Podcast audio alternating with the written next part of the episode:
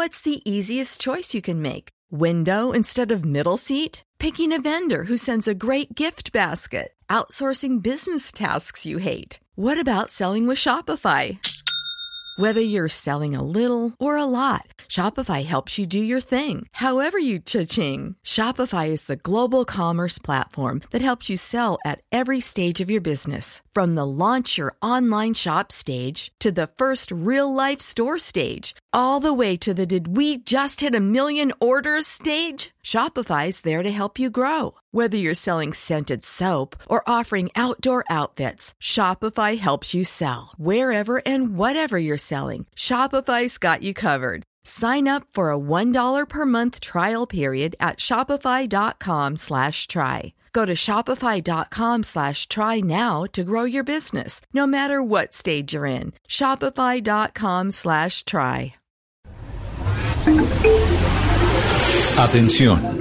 Durante la siguiente media hora escucharemos información que parece futurista, increíble, hasta de ciencia ficción, pero que cada día se hace realidad y la vamos a explicar en el lenguaje que todos entienden. Aquí comienza La Nube. Dirige Juanita Kremer.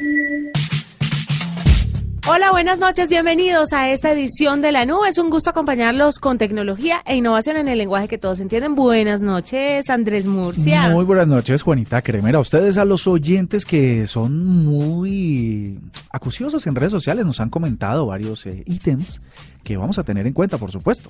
Por supuesto, sí, señor. Tiene usted toda la razón. La nube blue, siempre abierto ese buzón de quejas, sugerencias y reclamos.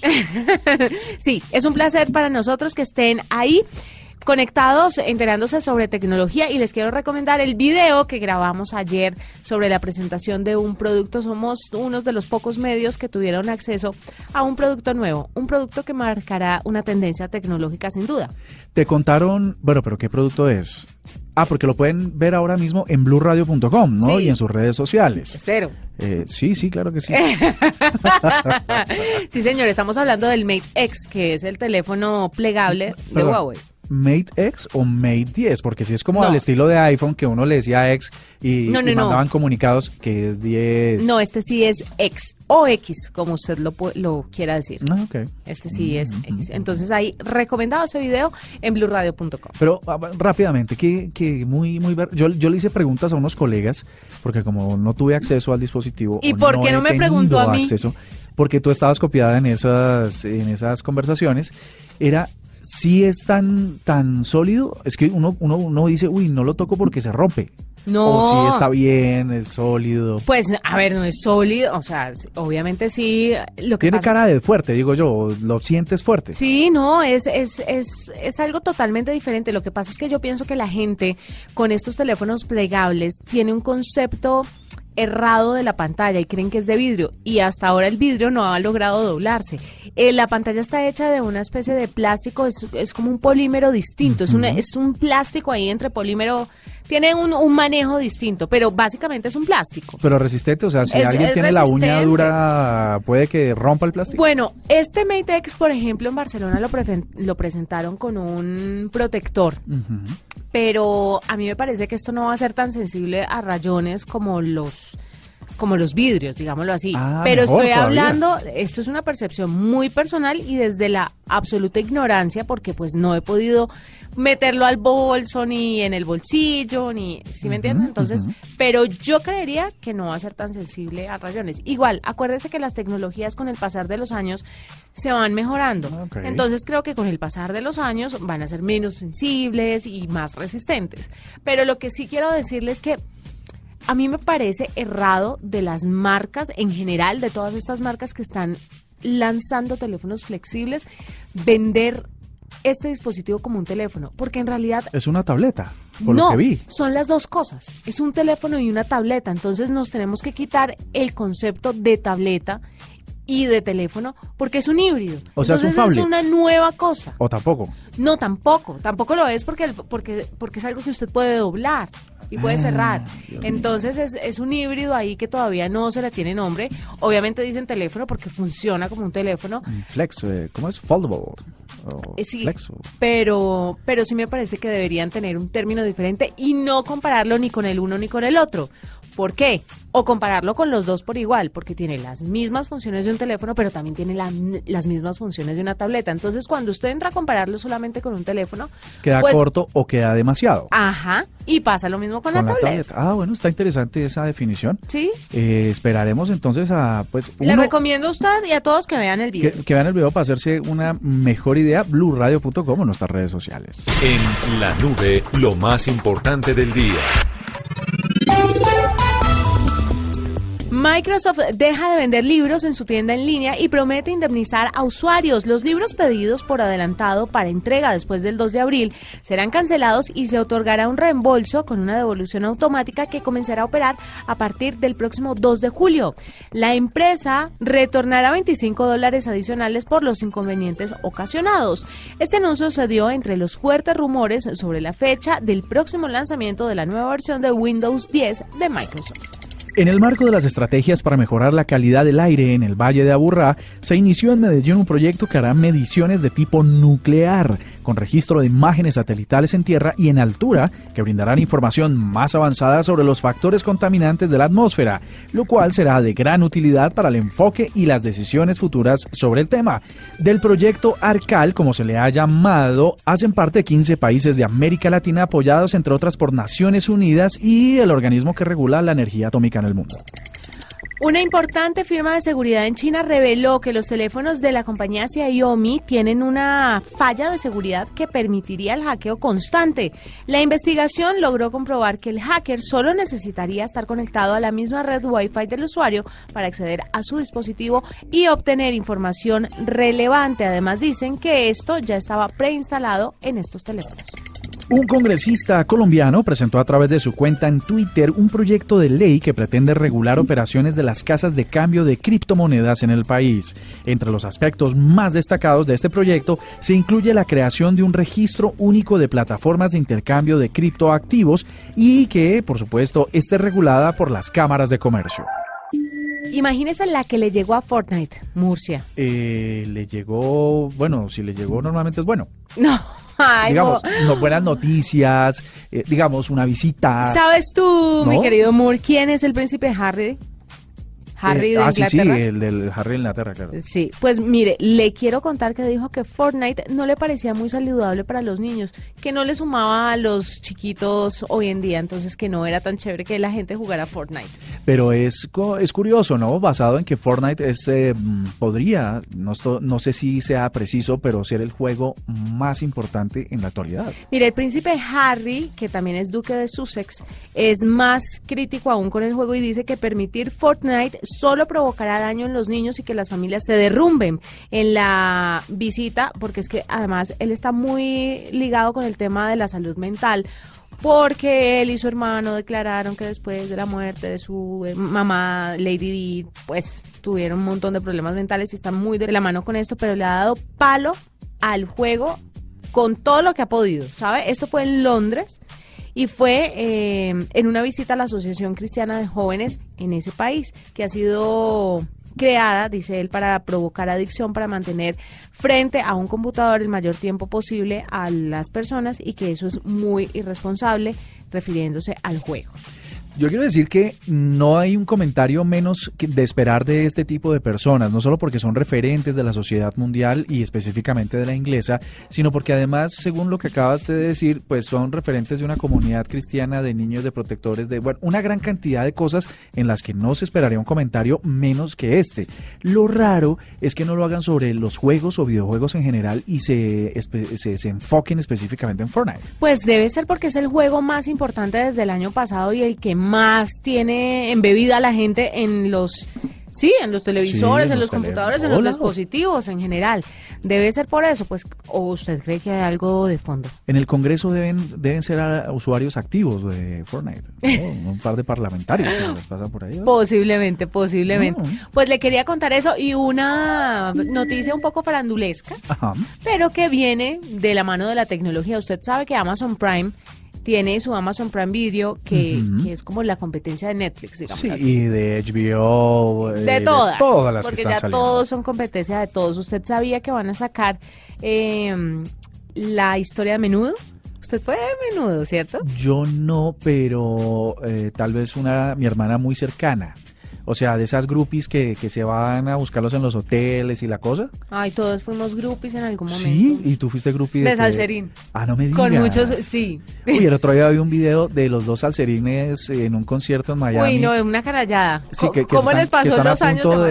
de, de darse un pico y toda la cosa. ¿Sí? Sí, sí, sí. Pero ojo que estaban Servando y Florentino, que eran paralelos, y estaban los de Salserín, ¿no? Eran dos grupos Ah, distintos carajo, de me Venezuela. confundí. Pero lo, lo cierto es que eh, bien, bien intensos, ¿no? Digamos, un, un éxito arrasador el de esos muchachos. como los el de Menudo en los 80, una banda puertorriqueña y el documental se llamaría o el contenido se llamaría Súbete a mi moto, la historia de Menudo. Sería grabado en Puerto Rico y México, tendría 15 episodios de una hora. Los guiones serían hechos por Edgardo Díaz, que fue el que creó Menudo, y José Lovega, el coreógrafo del grupo, y Ricky Meléndez, uno de los menudos originales, porque por ahí pasó agua, pasó por, ese- Por- por es que, esa banda. ojo, con- porque es que suena raro cuando dices, es que por ahí pasaron. No, no, o sea. No, no, no. Y es que súbete a mi moto. No, es que, no, la verdad es que es, un tema difícil de abordar. Yo creo que Menudo llegó a ser más importante que Timbiriche, ¿no? Timbiriche fue... No, menudo fue una cosa como los Beatles. Pues en las proporciones de. hispano- Guardemos las No, no, proporciones. por eso, en las proporciones eh, hispanohablantes, digamos, ¿no? Sí, sí, pero fue muy importante en Latinoamérica. Lo que pasa es que a mí no me tocó Menudo. Sí era de la época de mi hermana, pero no la mía. A propósito, cuando dices no me tocó, es porque ¿cuántos años tienes tú? 35. ¿Cuándo cumples? Hoy. ¡Feliz cumpleaños. Juanita Créeme! gracias, gracias, Hombre, gracias, gracias. ¿Cómo le han sentado esos 35? Bendito sea mi Dios. De- deje así, deje así. Bueno, o sea, no llegaste a estos... eh, No, estos no llegan a mí. No le digo que yo soy salserina, es que salserín es más 2000 ¿Sabe qué me Sí. parece? Que se están pegando del éxito de Juan Gabriel. eh, De su- Luis Miguel, bebé. Juan Gabriel era otro. Luis Miguel es la Ah, sí, sí, sí, sí, Es que yo no la vi. Perdón, perdón, perdón. eh, re- reculo. La de ¿Qué? Luis Miguel. La de Luis Miguel, claro. Y que fue un éxito absurdo. Se vio en el concierto de aquí en Bogotá, eso repleto de gente, seguramente muy... Un concierto que usted disfrutó de bastante. inicio a fin. Me, me lo gocé de principio a fin. Estuvo de pie cantando, pero desde que empezó hasta que Luis Miguel Es bajó. impresionante cómo me lo disfruté. Y, y la, básicamente porque se hizo otra vez muy sonado pues por la, la serie y seguro Amazon que no pues está en el mundo de ser una Perdóname. abeja entonces dice saquémosle una sobre otro otro eh, éxito musical y hagámosle una serie Yo creo que mm, Netflix revivió a Luis Miguel. sin duda Yo creo duda, que lo desenterró y, le- y le- el Frankenstein ahí está gracias a, a Netflix. Y Sí, sí, sí, tiene sí, usted toda la razón. Esta de menudo podría ser la competencia a una clave hizo. de éxito es como imitar una cosa que le funcionó a otro entonces hagámoslo también pero que no está mal digamos ¿no? No, no está mal, está bien. Ahora hay que ver si le pega en realidad a las nuevas audiencias eh, versus una historia de nuestras viejas audiencias, que somos nosotros los que estuvimos con menudo. Nosotros, a mí, sáqueme Ah, de esa bolsa, cierto, mijito. Súbete a 35. mi moto la historia del, de menudo. Estaría tal vez lista para el próximo año o finales de este año, según dicen los rumores. Bueno, seguro la van a hacer mucho porque con todo ese billete, seguro la producen muy rápido.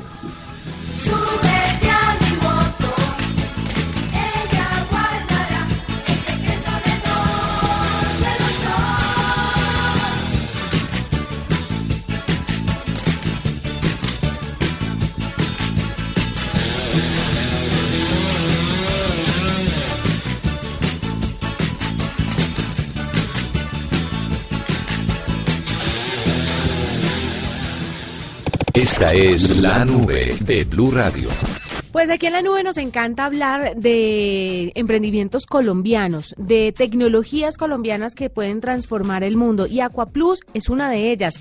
En este momento hablamos con María Camila Pradilla, ella es gerente de Aquaplus, que es una máquina hecha con tecnología canadiense que condensa el vapor atmosférico y lo convierte en agua 100% potable porque pues para nadie es un, un secreto que el agua está cada vez más difícil de conseguir y que a muchas regiones no llega agua potable, agua que puedan beber directamente y que puedan contar con ella para los diferentes usos que se le da a este líquido. María Camila, bienvenida a la nube. Buenas noches, ¿cómo estás? Muy bien, muy contentos de tenerla y cuéntenos Aquaplus, ¿cómo nace la idea en primer lugar?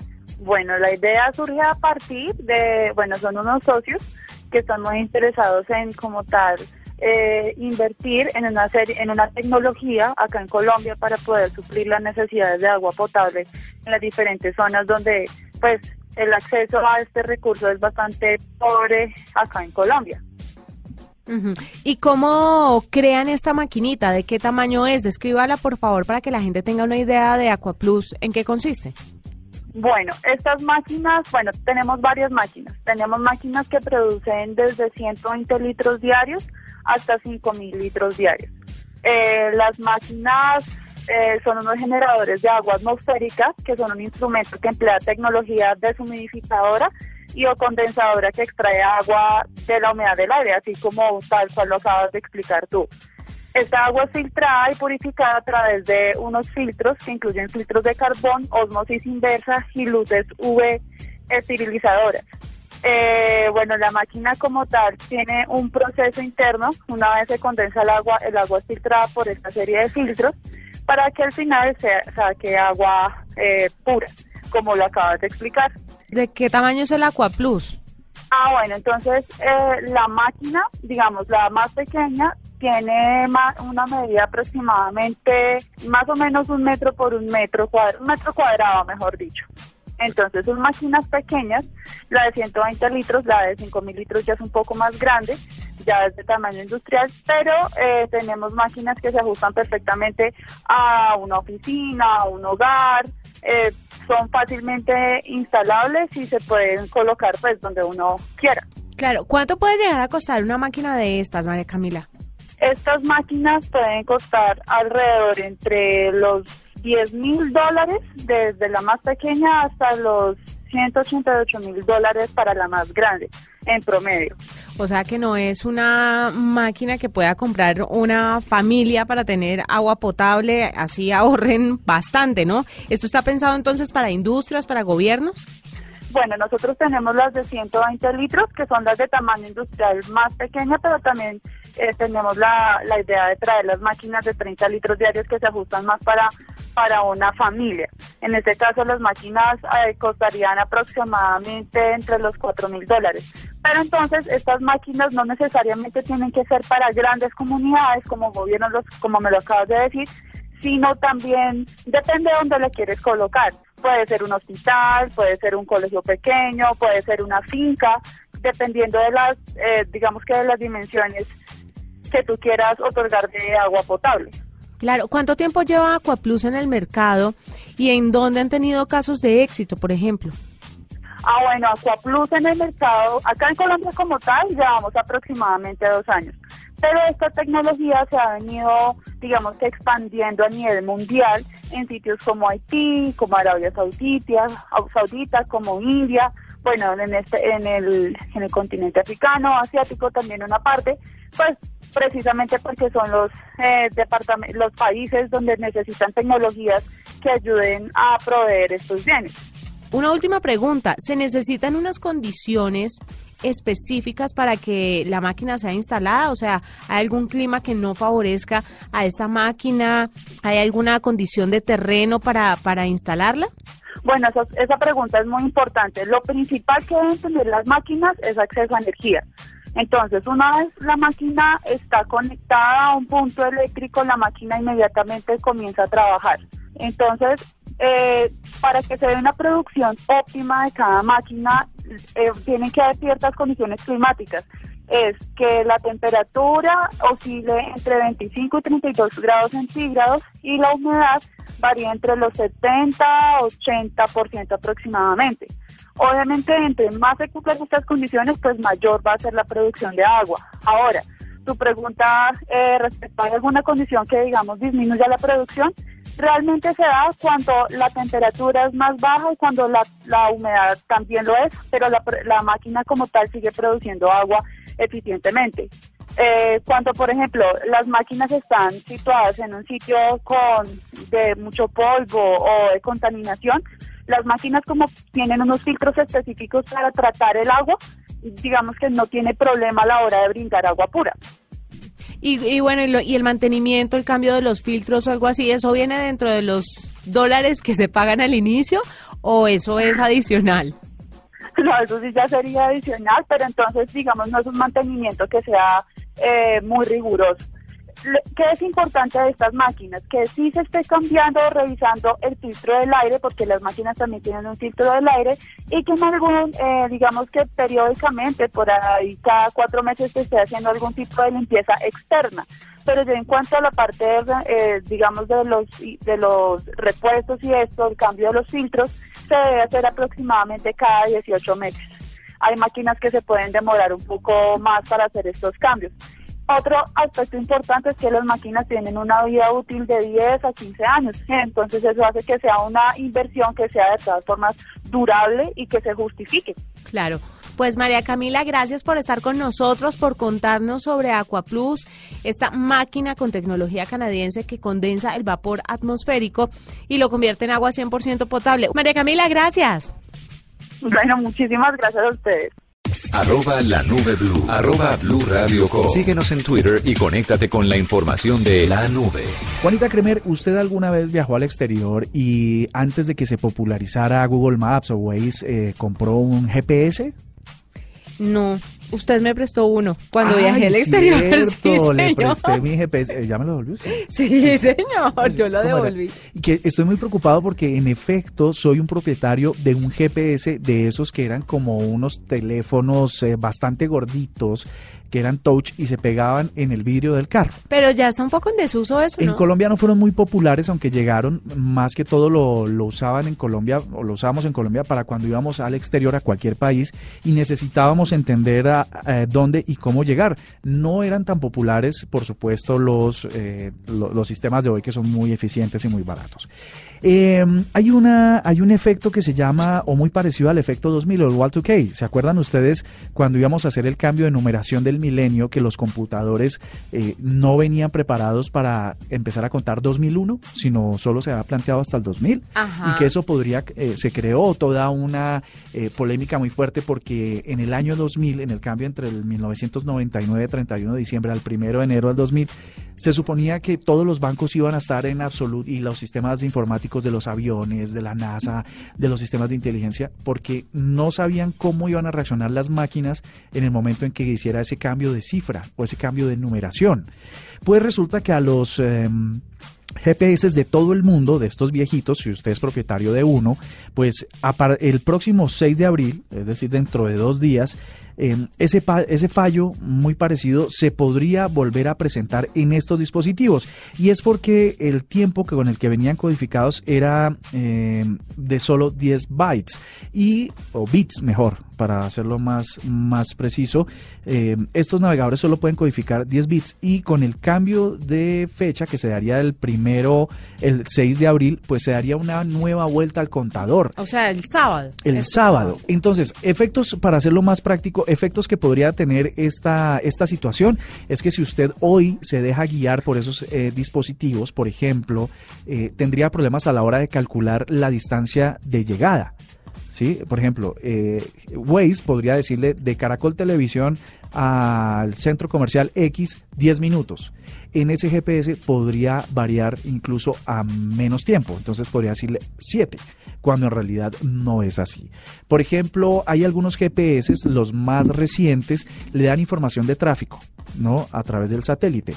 Esa información le diría hay congestión en la avenida X y seguramente con el retraso de esa información a usted le estaría llegando una información errada de las circunstancias reales de la ruta o los tiempos de desplazamiento.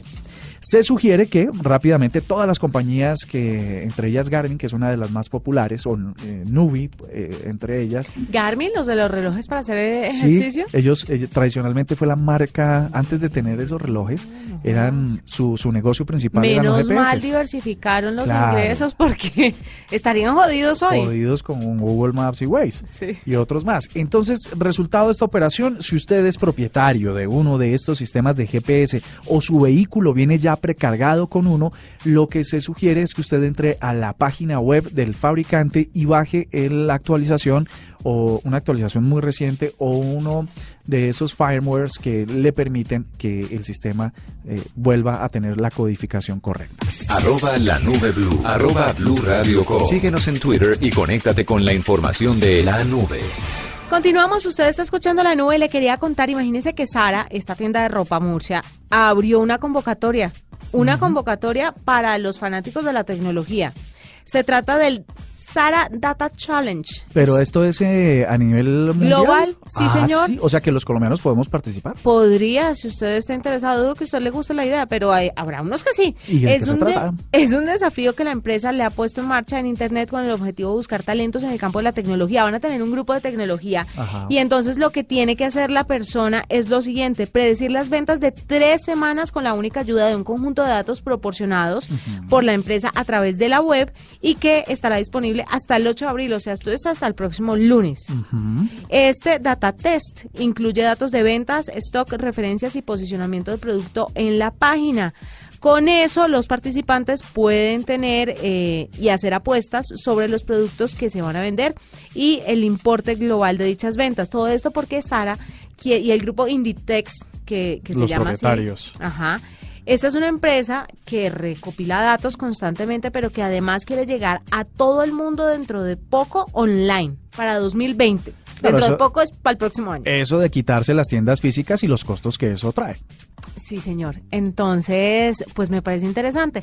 La página es sara con z talent.com. Ah, carajo. Ahí puede entrar. Bueno, yo le voy a decir una cosa. Dígame. Le voy a decir por qué Sara talent.com está haciendo esto. Porque la profesión del futuro, como lo hemos venido diciendo a lo largo de muchos años en la nube, es el científico de datos o el data science, que lo que hace es poder interpretar basado en, lo- en la data que se recoge de las preferencias, de los tiempos, las horas, los momentos, los sitios en que la gente compra X o Y tallas de tal color, de tal referencia, pues poder analizar esos datos y poder predecir en qué momento deben entregarse, en qué mo- deben mostrarse las publicidades, en qué momento debe presentársele al público ciertas cosas. La Entonces esto es una manera de descubrir quién tiene esa sensibilidad a poder predecir, basado en datos, las cosas, eh, los mejores momentos de venta. Y a mí se me hace que esos challenges también son una forma de marketing grandiosa. Ponen a todo el mundo a hablar del tema, a todo Sí, el mundo a movilizarse en torno al tema y no pagan un peso. También es cierto. Yo lo que les sigo recomendando a nuestros oyentes de la nube, a los colombianos en general, a este país, es que nos preparemos en carreras afines a la, la interpretación de datos, porque el Internet de las Cosas, los sensores, los periféricos, toda la cantidad de información que se está recolectando en el mundo es impresionante. Cada minuto recogemos 40 o 50 años de información por cada minuto que pasa. Entonces, ahora ya tenemos la información. ¿Ahora qué nos falta? Alguien que interprete esos datos. Y el mundo va para allá. Si usted quiere ser el, el rico del, del futuro y eh, tener una profesión estable y duradera y con un montón de opciones, sea científico de datos. Exactamente, tiene toda la razón. Nos vamos, pero antes, la palabra con la que cerraremos esta noche en la nube. GPS, VPN, streaming, interfase. Si no sabes qué significan esos términos, la nube te los explica en el lenguaje que todos entienden. Protocolo, IP, el glosario. La palabra, el término tecnológico con el que cerramos el día de hoy es software. Software. ¿Qué es? Es Tengo aquí la definición chiquita. la definición chiquita. Yo digo, es los. Ay, no, eso está muy difícil. Eh, son aquellos programas que permiten a un computador realizar determinadas tareas. Ay, yo creo que es más que ¿Se eso. quedó Esta- corta la explicación? está, está más corta que esa, digamos. Es, es un código de programación que le permite al hardware, que son las partes físicas, interpretar acciones para que las ejecute y le pueda automatizar a un ser humano una tarea. ¿Será que nos entendieron? Cuéntenos a través de arroba la nube blue. Los dejamos, un gusto acompañarlos. Mañana más tecnología e innovación en el lenguaje que todos entienden. Chao, chao.